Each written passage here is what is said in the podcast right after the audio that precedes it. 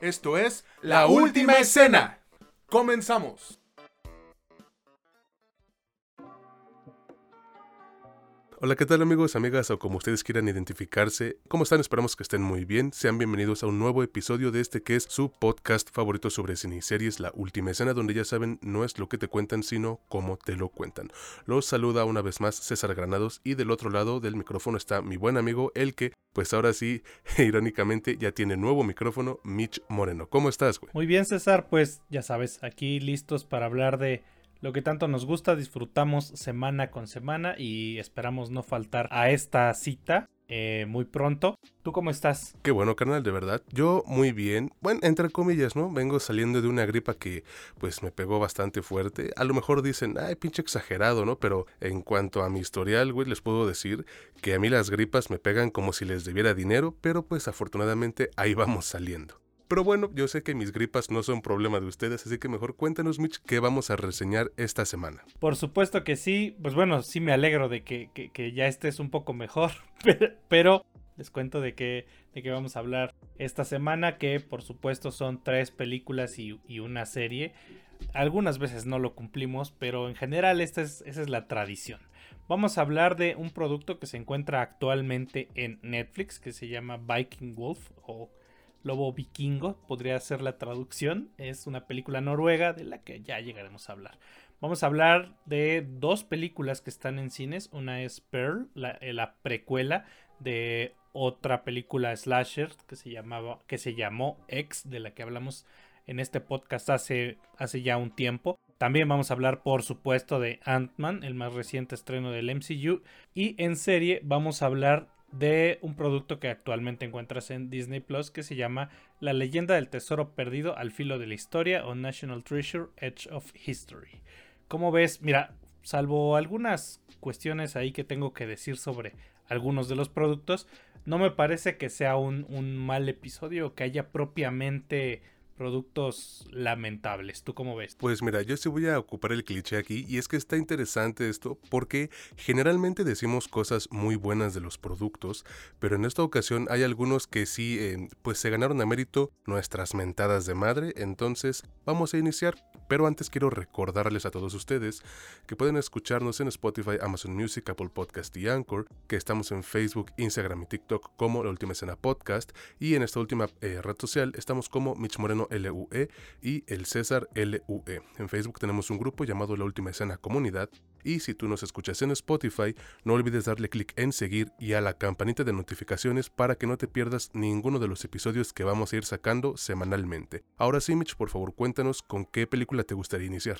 Pues yo creo que sería bueno iniciar con con Viking Wolf, ¿no? Bueno, a mí me parece como un buen inicio. Concuerdo contigo y ahora sí, pues no alarguemos más el asunto, iniciemos con la película Viking Gulven. Así es como la pronuncian en Noruega al parecer, pero bueno, esta es una película de terror que llega por parte precisamente de Noruega y Netflix, y que si tú optas por verla de una vez te recomiendo que en verdad no esperes mucho y es así como lograrás disfrutarla pues de la mejor manera posible.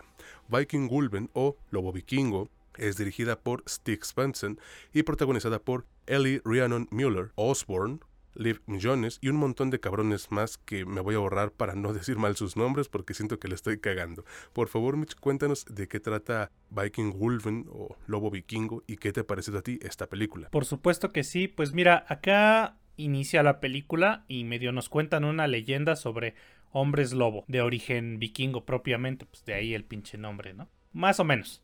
Luego brincan al presente fácilmente, un recurso muy simple, en un sitio Noruega, porque pues como ya dijo César, es una película noruega, donde una adolescente es testigo durante una fiesta de un asesinato un poco misterioso, pero bastante mm, bastante escandaloso, o sea, en, cuestión como del gore o lo que presenció ella, sobre todo para los estándares noruegos. Conforme pasan los minutos nos van a ir contando, nos iremos dando cuenta que quien está matando gente por obviedad es el pinche hombre lobo.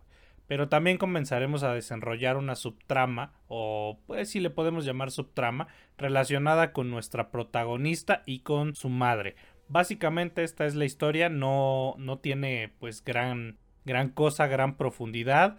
Es una película de monstruos completamente básica que como casi todo últimamente apunta a un público joven, pues se basa principalmente en el elemento del entretenimiento y que no tiene grandes em, dotes técnicos que haya que resaltar. O sea, la neta no, no va por ahí. Yo le encuentro más errores que aciertos en lo técnico, pero hay que ser coherentes con el tipo de producto que nos están vendiendo y si uno se pone demasiado quisquilloso, la neta como yo digo siempre, aquí el pendejo es uno, ¿no? Si te pones muy mamador, pues el güey er-, eres tú porque no sé qué chingados estabas esperando de esta película.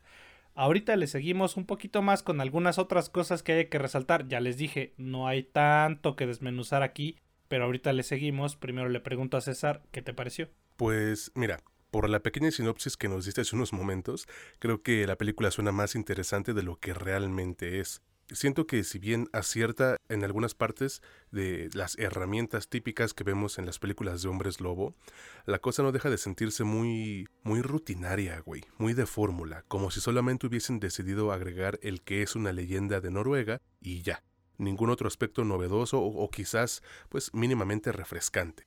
Creo que la ventaja de la película es que sí es, eh, sí es entretenida, sí te divierte, sin importar que sea la misma historia de otros chorrocientos trabajos anteriores. Ya con el puro hecho de saber que hay un monstruo en una ciudad no muy poblada, a mí me capturaron, porque pues soy alguien que generalmente, disfruta historias así de sencillas. El pequeño detalle es que, como ya sabemos perfectamente qué problema hay desde un principio, desde el inicio, el misterio que le quieren implementar no funciona, güey. Por lo que sigues viendo la película, al menos yo, con el puro objetivo de llegar a la pelea final, porque en este tipo de películas siempre hay un encuentro final. Y pues es que es obvio que van, va, a existir, ¿no? Ese pinche pedo con el puto monstruo. Mira, a mí me gustó el conflicto entre madre e hija que implementaron, porque esto mismo va a generar un problema a futuro dentro de la historia. Sin embargo, también provoca que la parte mitológica de Viking Gulben quede casi totalmente de lado y al menos a mí, güey, me dejó con ganas de adentrarme un poquito más en este aspecto. No digo que, que el conflicto madre-hija sea malo, solo que no me parece que hayan sabido equilibrarlo adecuadamente para darle espacio a ambos. Ahora, los efectos especiales no están mal, y creo que de menos les sirvió el no usar tanto este aspecto porque el pinche lobo pues se ve bien a secas junto a las locaciones reales, no usan pantalla verde en la película hasta donde yo sé y se agradece porque los encargados mm, no se siento que lograron combinarlo bien con los escenarios tangibles, güey. Tampoco te voy a decir que es la gran cosa, y es entendible porque a pesar de que ya llevamos dos semanas consecutivas reseñando productos de Noruega, sigue siendo un país que no aporta mucho contenido a esta industria. La prueba perfecta es justamente Viking Ulven, que allá en su país de origen se estrenó el año pasado y eh, fue distribuida a nivel global tan solo hace un par de días. La, la parte actoral creo que cumple, y como dije hace un momento, a secas. Ambas protagonistas hacen un buen trabajo a pesar de que casi no comparten pantalla. Bueno, realmente son pocas las veces en las que las vemos juntas, y aún así creo que estuvieron bien a la hora de transmitirnos preocupación o suspenso. Y el resto del elenco pues está ahí y ya, también el clímax es bastante disfrutable dentro de lo que cabe. Como lo dijo Mitch, creo que tienes que bajar aquí tus estándares. Y el final me deja con unas sensaciones agridulces porque no acabas de entender si es un final abierto o si de plano ocurrió lo que nos están tratando de decir con las puras imágenes. A ver si luego le pregunto al director si me lo encuentro en la calle, ¿no? Entonces con esto concluyo, güey, porque realmente buscarle más a esta película sería pecar de mamón, de, de pedante. Y bueno, Creo que Viking Gulben es un trabajo más sobre licántropos, pero eso no lo hace malo, güey, simplemente lo vuelve una película más. Por lo cual yo se las recomiendo para un domingo en el que no tengan ya nada que hacer, como a las, no sé, güey, 6 o 7 de la noche que estás descansando para prepararte para tu nueva semana laboral. ¿O tú qué dices? Sí, tal, tal cual como, como dije hace, hace un, un ratito. Buscarle más, o sea, buscarle como que el negrito en el arroz ya es pecar de mamador, güey, de, de, quisquilloso. Y en este tipo de cine no, no, va, no va mucho, güey. Ya dijiste lo que había que decir sobre los aspectos técnicos. Yo aquí nada más pondría un dato porque justamente me está llamando mucho la atención que Netflix está teniendo bastante cine de Noruega y hasta donde yo conocía o hasta donde yo tuve conocimiento del cine noruego, generalmente los productos que salían de allá eran muy como, como de autor, o sea, más cercano al, al, espectro de cine de autor porque pues no se daba demasiado, demasiado cine ni por allá, ni en Noruega, ni Suecia, eh, Finlandia, Islandia, todos los países nórdicos, todos estos, estos lugares que parece que la gente no, no los conoce muy bien, no producen mucho cine comercial. Sin embargo, este es solo un dato ahí extra.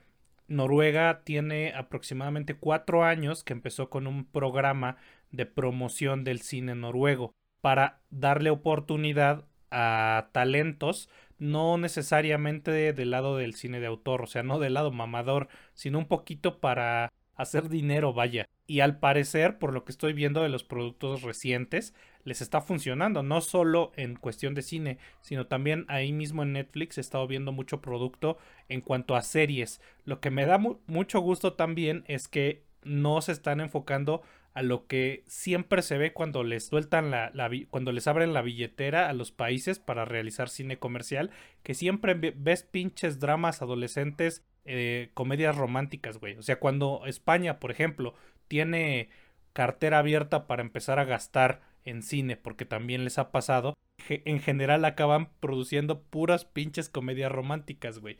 Pero allá al parecer no, al parecer este tienen un poco de mejor gusto y al menos nos entregan esto, que sí, es comercial, sí tiene muchos errores como de, no sé si llamarlo experiencia, no sé si llamarlo simplemente conocer una fórmula, un manual y seguirlo eh, al pie de la letra, pero yo sí agradezco que existan este tipo de productos, al menos de un lugar que ya no es Estados Unidos y que podemos eh, ir viendo más de, pues de otros lados del mundo, otras ideas que son producto de otras mentes, no las mismas de siempre, no los mismos culeros de Hollywood.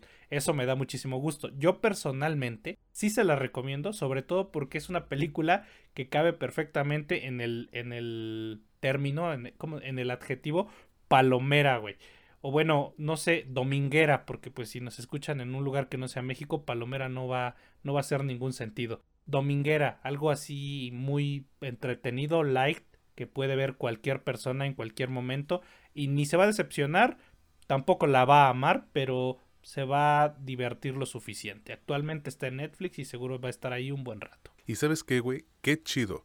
Es, eh, muchas veces escuchamos cómo la gente tira mierda y mierda y mierda sobre Netflix y que ah, es que ya van a quebrar en la chingada. Pero pues, güey, y no es por chuparles, no, ya sabes qué, pero Gracias a ellos estamos teniendo cine de varias partes del mundo, algo que realmente es casi imposible ver en salas de cine, ¿o no? Claro que sí.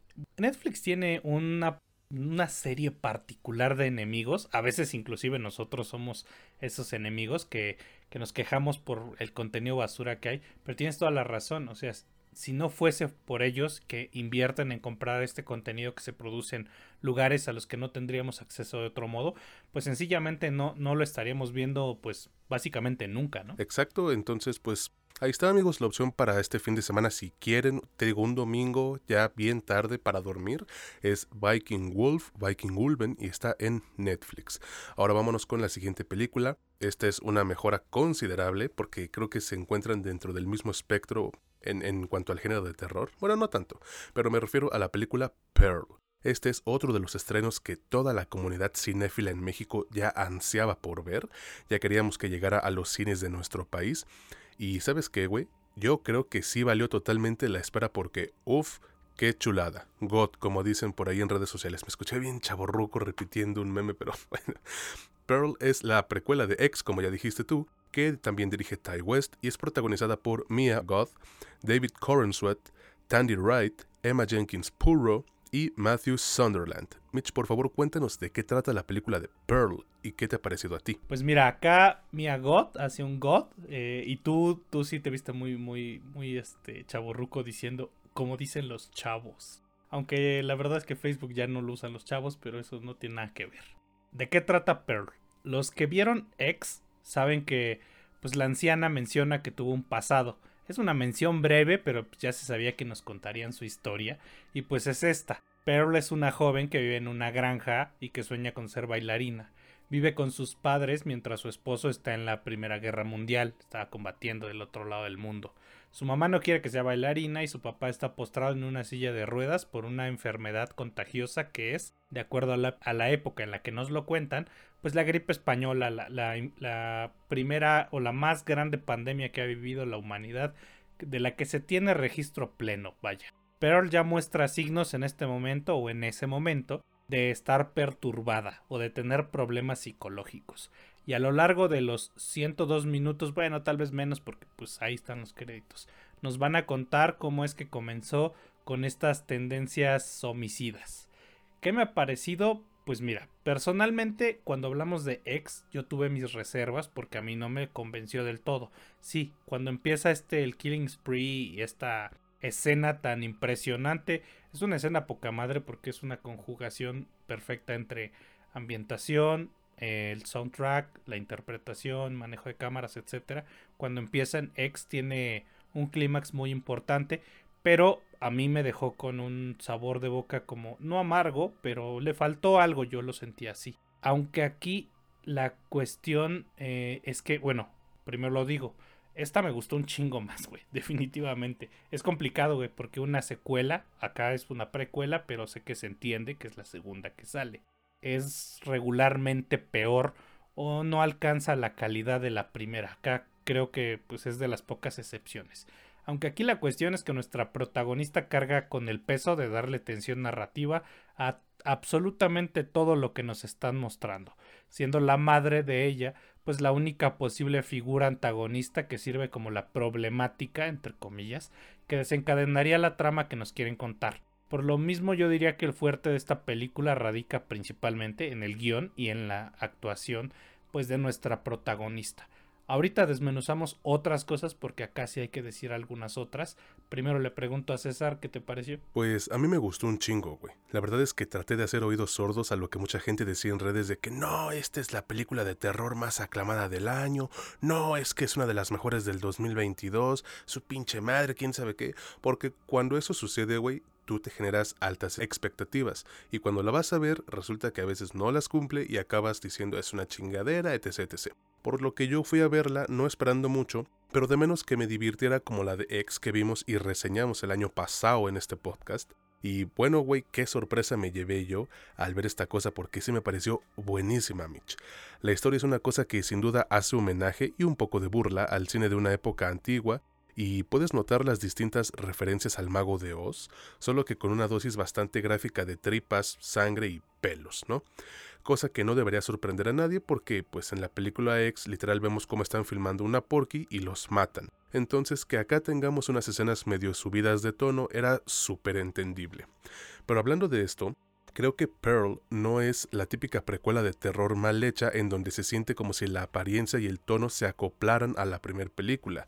Aquí lo que vemos es cómo Ty West decide llevarnos a esa época antigua con el vestuario, el maquillaje, el diseño de producción, el contexto histórico e incluso el mismo formato de grabación y color, güey, como cuando se usaban las cámaras estas, ¿cómo se llamaban? Las Technicolor, las de tres tiras. No lo parece, pero aquí le metieron un cuidado impresionante a los aspectos técnicos y eso le da mucha, mucha vida a, la película de Pearl.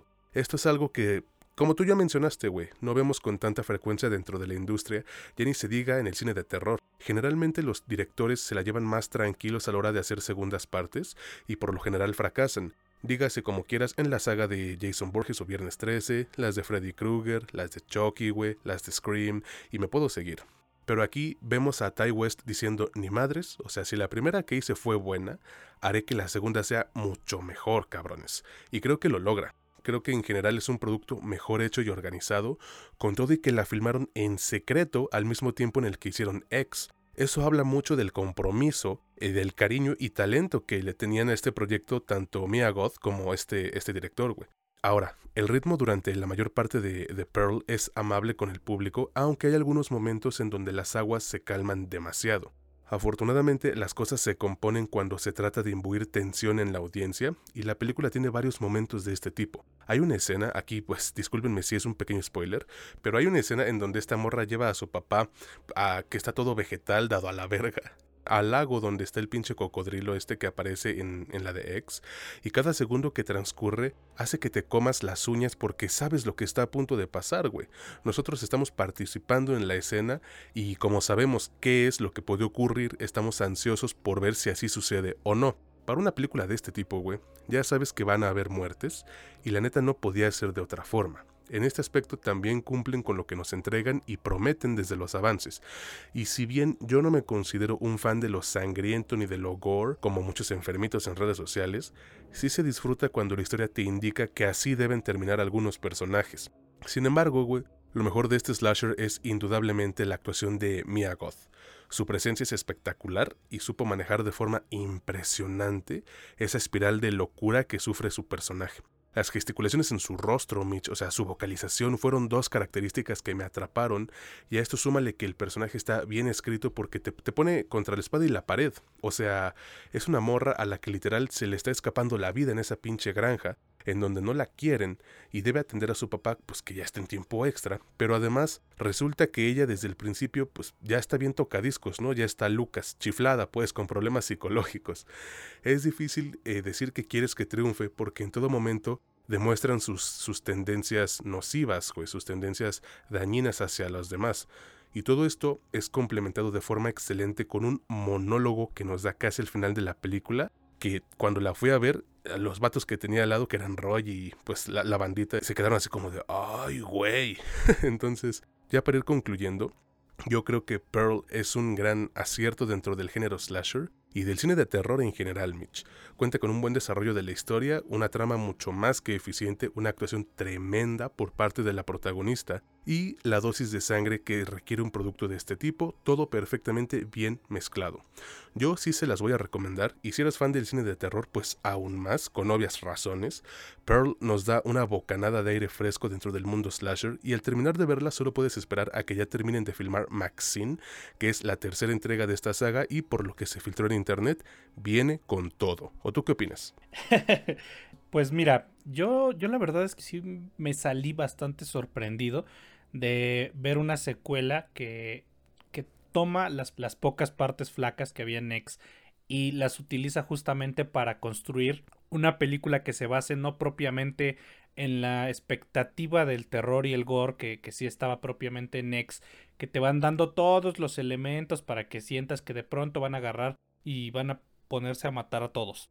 Acá la cosa es distinta, construyen una tensión narrativa sólida a través de, como ya lo mencionaste, poner en nuestro protagonista el peso de que tú te pongas un poquito de su lado al mismo tiempo que intentas entender a las fuerzas antagonistas, porque sabes que principalmente tú como espectador ya conoces el futuro de esta persona, es una persona que está de la verga, como ya dijiste, está tocada, está torcida como cheto, güey. Y la jefa, la señora, sabe perfectamente que su hija está, está mal, güey y se tiene que oponer a sus deseos, sobre todo por contención, no tanto por odio o por otras razones, sino que ella lo entiende un poco más. Esta tensión narrativa que se construye se, se le da eh, flujo, suelta toda su fuerza hacia el final de modo más que satisfactorio. Si hay como, como, bueno, como decimos aquí, si hay algunas pequeñas fallas en, en, las crestas, perdón, en las cuestas, en las partes flojitas de la historia, porque pues yo creo que es complicado explicar este tipo de cosas, hallar este balance entre que tú estés del lado protagonista en general cuando te cuentan una historia es, es lo más normal el que traten de hacerte sentir empatía por el protagonista, porque si no después te vale madre su historia. Pero acá ya sabiendo en dónde acaba o cómo acaba esta persona, pues es, es muy difícil, güey. Es muy difícil lograrlo, es muy difícil llegar a este balance. Acá se logra de buena manera. Yo con esto concluyo. Yo creo que sí es un gran, gran logro de parte de esta actriz y de parte de quien escribió y dirigió. Es decir, quien escribe y dirige también e, es el mismo, pero coescriben junto con la actriz. O sea, el guion fue escrito entre Tai West y Miyagot. Así que, pues llegaron a un producto que para mí es bastante redondo, muy recomendable. Y que, bueno, al final ustedes van a decidir si es la gran maravilla que todo el mundo está diciendo en todos lados. O si tal vez no es para ustedes. Yo sí la recomiendo sin reservas. Bueno, la única reserva sería no te pases de verga, no vayas al cine y lleves niños, porque pues sí puede pasar.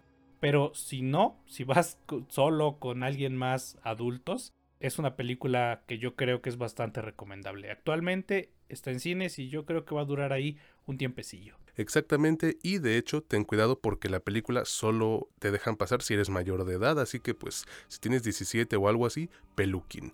Yo también la recomiendo amigos, vayan a ver al cine Pearl. Vámonos ahora con la serie que debemos reseñar y aquí pues no es tanto una mejora, más bien creo que pues al contrario es un fallo, pero bueno, ahorita vamos a ver por qué me refiero a National Treasure Edge of History. Esta es una secuela o reboot incluso de las películas que salieron hace ya varios años y que la neta, la neta, güey, creo que se la pudieron ahorrar y meterle ese presupuesto a una tercera entrega porque en general me parece un producto olvidable. Pero bueno, le cedo la palabra a Mitch, cuéntanos por favor de qué trata eh, National Treasure, Edge of History y qué te ha parecido a ti esta serie de Disney Plus. Claro que sí, pues mira, aquí la historia es un poquito, no es complicada de contar, pero les voy a dar una pequeña reseña de lo que es el primer episodio. Nos muestran, el 2001, un eh, cazador de tesoros, un, buscador de tesoros que se llama Rafael, recupera pues un artículo escondido y manda a su familia también a esconderlo. Esto es como en el pasado. Pasan un montón de años, 20 años, y ahora estamos frente a la que resulta nuestra protagonista, que pues después nos damos cuenta, bueno, no después, básicamente ahí nos damos cuenta que es la hija de este cazador de tesoros que se llama Jess, Jess Valenzuela, que está de ilegal en Estados Unidos mediante el programa este DACA. Viven en Baton Rouge y básicamente después de que nos presentan a esta persona que supuestamente es como, no sé, muy astuta, un, un este personaje adolescente que al parecer todo le sale bien es muy inteligente, carismática y todas esas buenas cualidades, pues acaba de nuevo envuelta en la trama de su papá. Es decir, en la búsqueda de ese pinche tesoro que se supone que tiene que ver con el tesoro de Moctezuma y otras pendejadas que te van a ir contando a lo largo, a lo largo de los episodios que, que dura esta serie, que por lo que entiendo no es el final de la misma, son 10 episodios, y hacia el final te cuentan un poquito como que parece ser que podría tener una continuación. Hasta aquí es básicamente la historia, digamos lo más sencillo que lo puedo contar. ¿Qué me ha parecido? Es complicado, güey. Para mí es complicado decirlo porque en definitiva esta serie no está hecha para mí. No está hecha para nadie, yo creo que más allá de los 20 años. Tampoco está hecha pensando en ser la serie revelación de Disney Plus, ganarle premios a estos culeros. No sé, güey. No, no sé eh, si, si aspiraban eso. No lo creo. Es un producto que aspira más a generar una serie de fans, niños jóvenes, adolescentes, que puedan ir creciendo con estos personajes si es que tienen el éxito que, que esperan, pero que no nos cuenta nada ni novedoso, ni interesante, misterioso. De pronto se siente muy flojo en la escritura, tal cual pasa con este producto del que hablamos, Viking Wolf, que es como muy de fórmula, güey. Es, es una película de... Ya sé que no es una película, pero así lo quiero decir. Es una película de búsqueda del tesoro dividida en 10 episodios, alargándolo un chingo para darte tiempo de desarrollar a los personajes secundarios, porque de eso se trata mucho de las series, pero que no aporta más allá de eso tiene sus subtramas románticas, porque pues claro, todo lo que tiene que ver con los adolescentes, tiene el pinche amor casi como elemento principal a huevo metido hasta con calzador, y acá no es la excepción. Así que, pues es una serie, pues, em, adolescente, güey, puberta, inclusive, infantil, por momentos, pero que no me pareció del todo mala. Si desconecto mi cerebro, si me pongo en, en mood eh, adolescente la sentí pues no divertida, no precisamente entretenida para mí, pero la sentí muy ligera. A veces me empezaron a caer mal algunos personajes, pero eso ya es secundario. Ahorita le sigo con otros detalles que me gustaría mencionar, pero primero le pregunto a César, ¿qué te pareció? Pues a mí se me hizo 2-2, cabrón. Creo que la serie toma un concepto interesante y lo desarrolla medio bien, pero después de un rato se cae a pedazos y termina siendo una cosa llena de cringe y empalagosa, güey. Creo que también tiene que ver con que igual ya no soy el público meta para este tipo de productos. Yo siento que ni siquiera 20 años, güey, unos 18 y córtale porque estás exagerando, ¿eh? Me parece que, la fuerza de, esta franquicia de Disney siempre radicó en su equilibrio preciso como de reverencia e irreverencia. ¿Por qué digo esto? Porque a pesar de las eh, coreografías todas macucas, la forma tan descarada de meter detalles que no son históricos, güey. ¿Cómo se dice? Híjole, es que no sé si esté bien pronunciado, a históricos. O sea, como apolítico, ¿no? A históricos.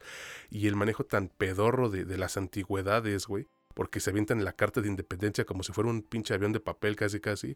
Las películas del 2004 y 2007 son verdaderamente entretenidas y manejan bien los conceptos del legado y la familia Mitch.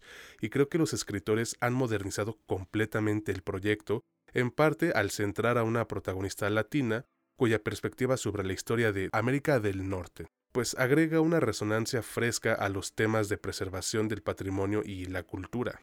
Pero a pesar de lo absorbente que podría sonar esto, güey, creo que Edge of History, así lo voy a abreviar, falla al contarnos la, cuestión en turno porque de repente prefirieron avanzar y expandir la, la, mitología de la franquicia que ahorita ya se siente un poco antigua.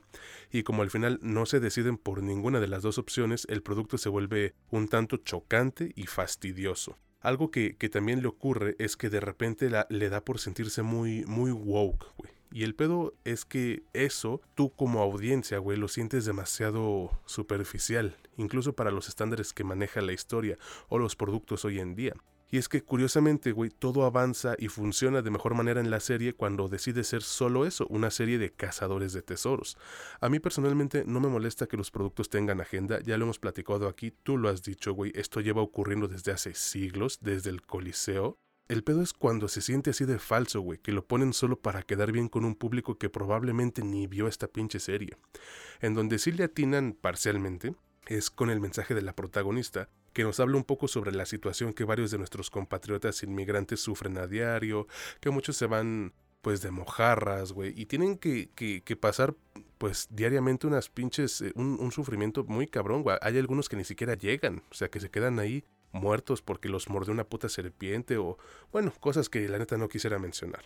Que por cierto, la protagonista es lo mejorcito de la serie, a pesar de que de repente les dio por volverle un ser omnisciente que resuelve todo, ¿no? Ella y el guitarrista este mediocre son como que lo más rescatable de, de todo el elenco. Otro detalle que noté, güey, es que después de un tiempo, casi todos los personajes secundarios te caen mal, y no es tanto por las malas actuaciones que tienen, sino por lo pésimamente construidos que están, Mitch.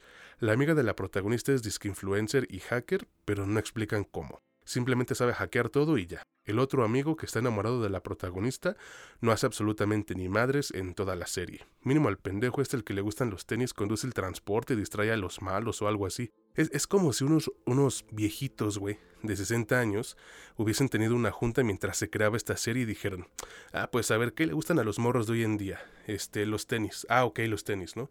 Hacer transmisiones en vivo. Ah, ok, transmitir en vivo. Activismo. Ándale, activismo, pues. Y todo eso lo tratan de meter en la serie, pero se siente demasiado corporativo, güey. Ah, bueno, y ya ni hablar de la villana que, que interpreta esta Catherine Zeta Jones, que por momentos luce bien y por momentos neta que hace un trabajo pal perro. Yo termino con esto y personalmente les diría que se la ahorren. Me parece que National Treasure Edge of History es una serie de la cual no esperaba nada y eso mismo recibí. Al parecer ya están trabajando en la segunda temporada y va a regresar Nicolas Cage a interpretar el personaje que hacía en las películas. ¿Y sabes qué, güey? Me super vale verga. ¿O tú qué dices? Pues mira, Nicolas Cage participa en cualquier cosa por como 5 pesos, güey. Así que no me sorprende para nada. Y por supuesto que a mí también me vale un chingo de verga. Yo acá lo que terminaría diciendo o con lo que yo concluiría, porque tampoco es que le quiera sumar bastante a este producto que definitivamente yo lo calificaría como no está hecho para mí.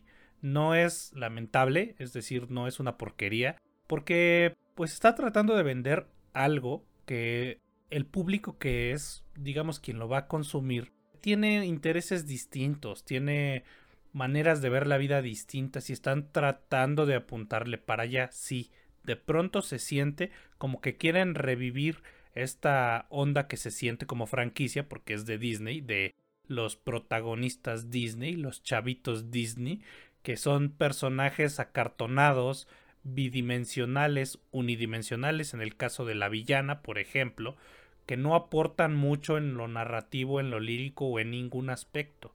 No sé si de pronto quien esté a cargo de este proyecto o de proyectos similares ya es un güey de avanzada edad que simplemente no supera que el mundo ha estado cambiando muy rápidamente y de unos años para acá se ha acelerado mucho más y estos productos necesitan entregar un poco más de cosas. Es como eh, si lo pones en comparativa, si crearas o quisieses crear una franquicia adolescente, puberta o infantil que apunte a que dentro de 10 años tengas un producto suficientemente redituable para que esos que eran niños y ahora ya son adultos y ya tienen varo les puedas vender propiedad intelectual, pues el ejemplo para mí sería hazlo como Lockwood and Company, ¿no? Es, es como apuntas más o menos para allá, pero no te pasas de verga con lo acartonado, con lo unidimensional de tus personajes. Lo que lo mismo hace que en una serie se sienta más,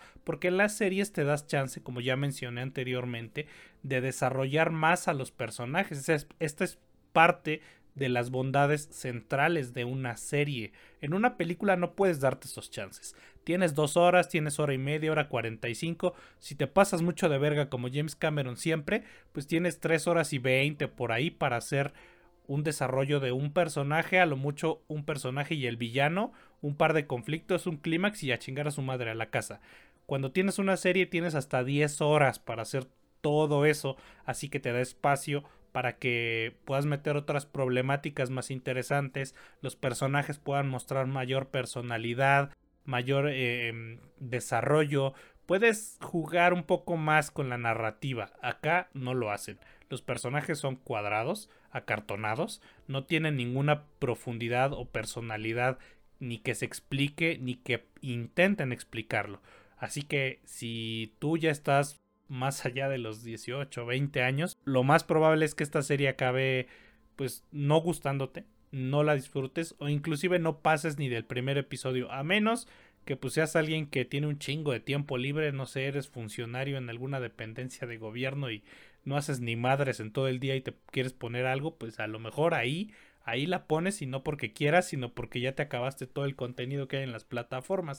Caso contrario, yo personalmente no la recomiendo. Aunque si por alguna razón tienen por ahí algún conocido, hijo, primo, sobrino, que tenga un rango de edad menor a los 16 años, es probable que se la puedan recomendar o la disfruten. Eh, actualmente está en Disney Plus y pues seguramente ahí va a estar hasta que se acabe Disney Plus. Probablemente, güey. Y la neta es que aunque yo tenga bisnietos, dudo que lleguen a ver esta pinche serie, pero bueno, solo el tiempo lo dirá, ¿no? Vámonos ahora con el siguiente producto ya para ir terminando este episodio. Pero por favor, Mitch, recuérdales a las personas que nos están escuchando en qué plataformas pueden encontrar este podcast y las redes sociales del mismo. Claro que sí, pues nos pueden escuchar en Amazon Music, en Spotify, en Apple Podcast y en Anchor. En Facebook, Instagram y TikTok nos encuentran como La Última Escena Podcast. En TikTok nos encuentran a César y a mí como el César LUE y Mitch Moreno LUE. Si nos siguen en Spotify, no olviden activar la campanita de notificaciones, seguirnos, para que no se pierda ninguno de los episodios que vamos sacando semana con semana. En Facebook también tenemos un grupo que se llama La Última Escena, entre paréntesis, comunidad. Ahí cáiganle para pues mayor discusión y convivencia entre todos nosotros. ¿Ya lo escucharon amigos? Pues ahora sí, vayan a seguirnos y nos harán un favor enorme con esto. Y ahora pasemos al siguiente producto ya para ir terminando. ¿Y por qué lo dejamos al final? Porque pues por lo general las películas de este tipo nos dejan un mayor número de reproducciones. Y porque podemos y porque es nuestro podcast, güey. O sea, pues nada más por eso. Por puros huevos, ¿no? Porque se nos hincharon los huevos hoy. Pa' pronto. bueno amigos, pues me refiero la película de Ant-Man and the Wasp Quantumania. Esta es la primera película dentro de la fase 5 del universo cinematográfico de Marvel y sin temor a equivocarme les digo que a mi consideración ya iniciamos con el pie izquierdo. ¿eh? Esta nueva película de Marvel es dirigida por Peyton Reed y protagonizada por Paul Roth, Evangeline Lilly, Jonathan Majors, Catherine Newton, Michael Douglas, Michelle Pfeiffer, ah, y 20 segundos de Bill Murray, güey. A ver, Mitch, por favor, cuéntanos de qué trata eh, Ant-Man and the Wasp Quantumania y qué te pareció esta nueva película de Marvel. Yo no sé qué mamadas está diciendo todo el mundo. Esta es la mejor película de la fase 5 del MCU, güey. Está en un top 3 de mejores películas de Ant-Man, güey, sin duda alguna. perdón, pero eso fue un mal chiste, güey. Pero bueno, les voy a contar qué chingados pasa. Pues básicamente aquí ya la familia Ant-Man, que es toda la gente que está involucrada en las películas anteriores, para quien no las ha visto, pues no mame, o sea, porque está escuchando esto, primero vea las dos primeras. Están, pues vaya, tienen sus problemas familiares o se puede decir que nos dan a entender que medio tienen algunos problemas porque casi es una morra que pues es medio rebelde este, nuestro protagonista, uno de nuestros protagonistas, que es Ant-Man, trata de ser un padre, trata de lidiar con la idea de haberse perdido unos años de el crecimiento de su hija. Y dentro de esto, pues su hija, que casualmente, muy casualmente, es una genio, da con una manera de contactar con el pinche reino cuántico.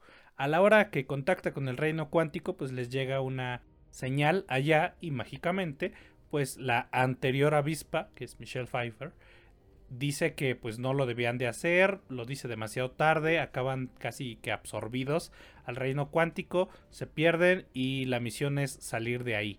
Dentro de esa misión que surge de súbito, pues se presentan algunas vicisitudes. Una de estas es que pues ya está ahí el, el chingado Kang, eso sale en el trailer, no mamen, no es spoiler. Pero también nos van mostrando que la previa avispa, la previa Wasp, Michelle Pfeiffer, pues ella ya tenía conocimiento de este güey, ya lo había conocido. Nos van a contar un poco de eso y al mismo tiempo que nos cuentan cómo chingados le van a hacer para salir de ahí. ¿Qué me ha parecido? Ya honestamente, puta madre, güey. No, no sé cómo decirlo específicamente, pero yo creo que lo puedo resumir con ya no le echan ganas, güey. O sea, siento que el factor sorpresa que tenían las películas de Marvel, principalmente las de Marvel, no el factor sorpresa de, que te asusten, güey, o de que te salgan de pronto en la pantalla, o de que salga un personaje inesperado que no pensabas que iba a salir. No, ese factor sorpresa no, el factor sorpresa de sentir que estás viendo un cuadro, varios cuadros de un cómic, finalmente en la pantalla grande. Para los que crecimos leyendo cómics, hace un chingo de años y empezó a llegar buen cine de superhéroes. Esto tardó mucho en asentarse, en que nos dejáramos de maravillar por el cómo traían a la vida estos cuadros, estas ilustraciones que leímos y devoramos como niños, adolescentes, muchos de nosotros, tanto de mi edad como un poco más jóvenes y mucho más viejos. Pero yo creo que en este momento eso ya se asentó tanto y hay tanto producto que ese factor ya quedó atrás. Así que le está quitando o le está restando mucha capacidad de asombro a las personas. Por lo que yo siento que ya solo se siente como... Bueno, toda esta película para mí se sintió como una iteración más de los mismos elementos básicos que nos ha estado dando el MCU después de Endgame, que Endgame es propiamente el clímax que ha alcanzado esta serie o bueno, este universo cinematográfico. Para mí es una película tan genérica que tiene todos esos elementos que son la fórmula Marvel, pero que tampoco ambiciona más, güey. Tampoco aporta mucho. Recae demasiado en los clichés que se ha creado el propio MCU. En pocas palabras, yo creo que a esta película le falta mucho corazón y se siente bastante. Ahorita seguimos con aspectos más propiamente técnicos, pero te pregunto a ti, ¿qué te pareció? Pues mira, güey, si yo pudiese describir esta película en una palabra, sería algo como... ¿Me explico? Estuvo bien durante un rato, pero la neta es que hay varios aspectos en donde pudieron desarrollarla muchísimo mejor, porque incluso para esos estándares de Marvel, güey, actuales, creo que esta es una película medianona. O sea, la misión de, de, de Ant-Man and the Wasp Quantumania es salir de donde están atrapados y ya. Y esa no hubiese estado mal si no fuera porque de repente le dan ganas de abarcar todo a la vez, pero dejan descuidado el hecho de que primero necesitas contarnos algo con el protagonista, y contarlo bien, o al menos contarlo mal como quieras, pero contarnos algo con el protagonista. No lo tenemos, güey. Ah, Está una subtrama bien seca entre padre e hija que no termina de cuajar por lo mismo de que quieren comerse todo el pastel de una sola mordida. Esto provoca que la película sea irregular porque de repente el ritmo es muy rápido y luego muy lento. Hay partes en donde realmente no ocurre nada, güey, de verdad nada, y se siente como si nada más quisieran quemar tiempo. Las peleas están chidas y el diseño de producción cumple, a secas el vestuario también cumple, pero con ese presupuesto no pudieron darnos algo mucho mejor, al menos en cuanto a aspecto visual. Le están haciendo muchas comparaciones con la, la saga de mini espías, güey, y híjole, fuera de meme, güey, creo que sí tienen algo de razón. Yo te voy a preguntar algo también, Mitch. ¿Cómo se llama la película? Se llama Ant-Man and the Wasp, Quantumania. Ah, entonces, ¿por qué dejas sin hacer ni puta madre a uno de tus personajes principales, como es The Wasp? Si la película se hubiese llamado Ant-Man y su hija Ant-Mancita, pues estaría de acuerdo, pero ese no es el caso, cabrón. Ahí tienes a Evangeline Lilly haciendo nada durante dos horas con cinco minutos. Güey, creo que Bill Murray hizo más en los dos minutos que aparece que ella. Lo hubiese entendido si, si se hubiese quedado en la Tierra y no en el reino cuántico y pues tratara de ayudarlos a volver o algo así, pero decides llevarla a este viaje microscópico y casi como un pinchador no solamente, güey. No es un error así que digas terrible, pero pues sí se nota demasiado. Ahora, muchos hablan de Modoc y ah, es que se ve feo y te cae gordo. Bueno, pues déjenme les digo que en los cómics Modoc es feo y te cae gordo. O sea, yo en todo el tiempo que he leído historietas, no he visto una sola versión de Modoc guapo y que acabes apoyando, güey. Hasta en la serie que reseñamos hace unos meses, te cae ese güey te cae como una patada en los huevos, porque esa es la esencia del personaje. Y es feo, cabrón, o sea, es una puta cabeza gigante. Entonces creo que con él no hicieron las cosas mal. Ahora, uno de los problemas también que yo tengo con esta película está en la disparidad, desigualdad de poder entre Kang y Ant-Man y el cómo este último, pues, eh, porque obviamente sucede, le gana por pura conveniencia del guion. Es entendible porque, pues, si el güey este escapa se chingó el mundo, pero no sé, Mitch, creo que de menos pudieron hacerlo un poquito más convincente.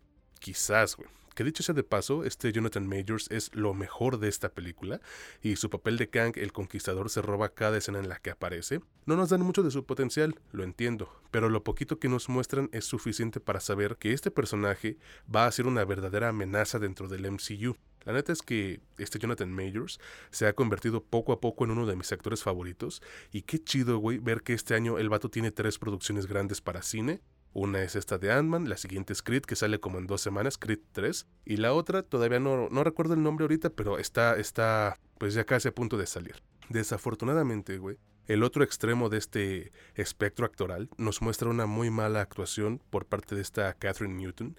Y esto no quiere decir que sea una mala actriz, tiene buenos papeles en otras producciones.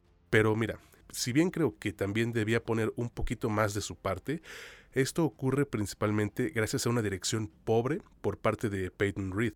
Tú como director debes exigirle a los actores que se esfuercen. Obviamente no te mames y no andes pidiéndoles actuaciones dignas del BAFTA o no seas como Stanley Kubrick con esta Shelley Duvall. Aquí se nota que no fue el caso, o sea, nada más le pusieron a repetir papá, papá una y otra vez y con eso se conformaron.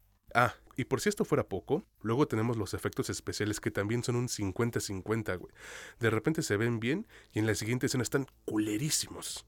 Y quieras o no, esto es un factor que distrae al público. La película medio se disfruta y el detalle está en que acabando los créditos, yo escuchaba a gente mayor, güey, gente como de 50, 60 años que fue con sus nietos platicando y decían, pues se veía medio chafa, ¿no? Y el nieto, pues sí.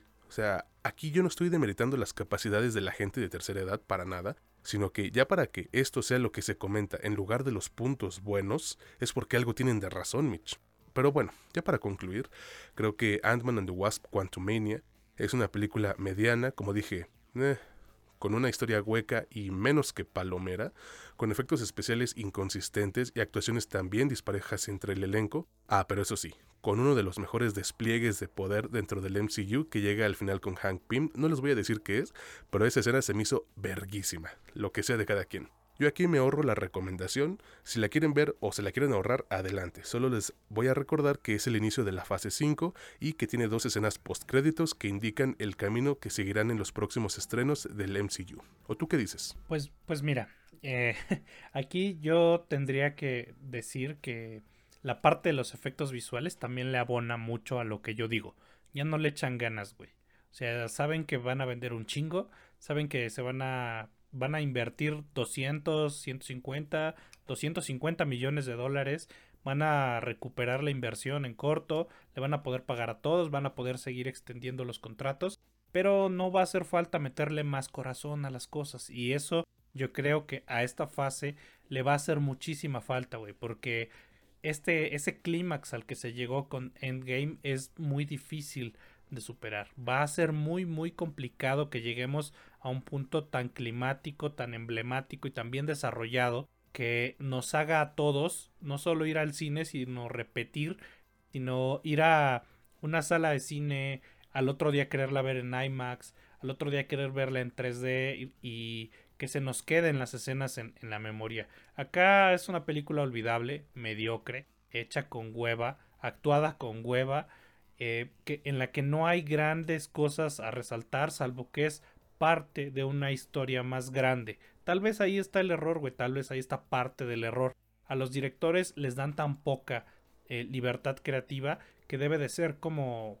Es que es algo que no, no cuento mucho, pero en algún momento tuve un trabajo en el que me hacían escribir unos guiones y esos guiones ya me daban los elementos eh, principales de todo, es decir, no me daban escribir un guion, me decían tiene que salir tal personaje, hacer tal cosa, el otro personaje tiene que hacer esta otra cosa, tiene que haber estos elementos. Tú lo único que hacías era como armar un rompecabezas y ya, no hacía mucho más. Acá parece que es eso, güey. Marvel les dice o le dice al director, hay que hacer una película de, Ant de Ant-Man, se debe de tratar más o menos de esto, tienes que hacer esto, esto y esto, y ya no te dan flexibilidad. Conforme más se van sumando productos, menos flexibilidad va a haber, a menos que dejen que la gente haga lo que se le dé su puta gana, como por ejemplo pasó en DC con Joker. Ese es uno de los grandes ejemplos que a mí se me vendrían a la mente. Acá dudo mucho que suceda. Esperemos que los siguientes, las siguientes películas tengan más esencia, tengan más echarle ganas y no sea simplemente seguir sacando dinero. Acá no me voy a aventurar a decir que le va a ir mal Ant-Man porque no lo creo. Es el tipo de producto porque allá en ese país asiático, el país asiático más poblado del planeta, que no lo voy a mencionar pero todo el mundo lo conoce, eh, les gustan estas cosas, este entretenimiento barato, sin corazón, con cosas visualmente medio bonitas y clichés de Hollywood, les mama, cabrón.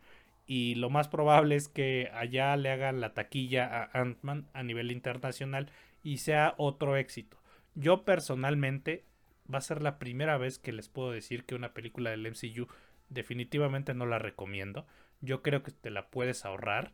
Yo creo que si lo que quieres es saber qué chingados hay en las escenas postcréditos, las busques en otro lado, te esperes a que salga en Disney Plus para que puedas tal vez empaparte de la historia, poca historia que te están mostrando en pantalla, pero nada más. Actualmente y por siempre va a estar en cines y después va a estar en Disney Plus para que pues ustedes juzguen, ¿no? Qué triste que el mejor personaje después de Kang sea el pinche gelatino este que habla de tener hoyos en el cuerpo, o agujeros. Pinche gelatino me encantó, pero que eso sea lo mejor, pues qué triste, ¿no? A, mí, a mí Michelle Pfeiffer, cabrón, esa señora, qué pedo, que no envejece o qué chingados. Mira, me aventaría mis, mis teorías eh, conspiranoicas, pero dejémoslo así. Amigos, pues ya con eso terminamos el episodio semanal de su podcast favorito sobre cine y series, La Última Escena, en donde ya saben, no es lo que te cuentan, sino cómo te lo cuentan.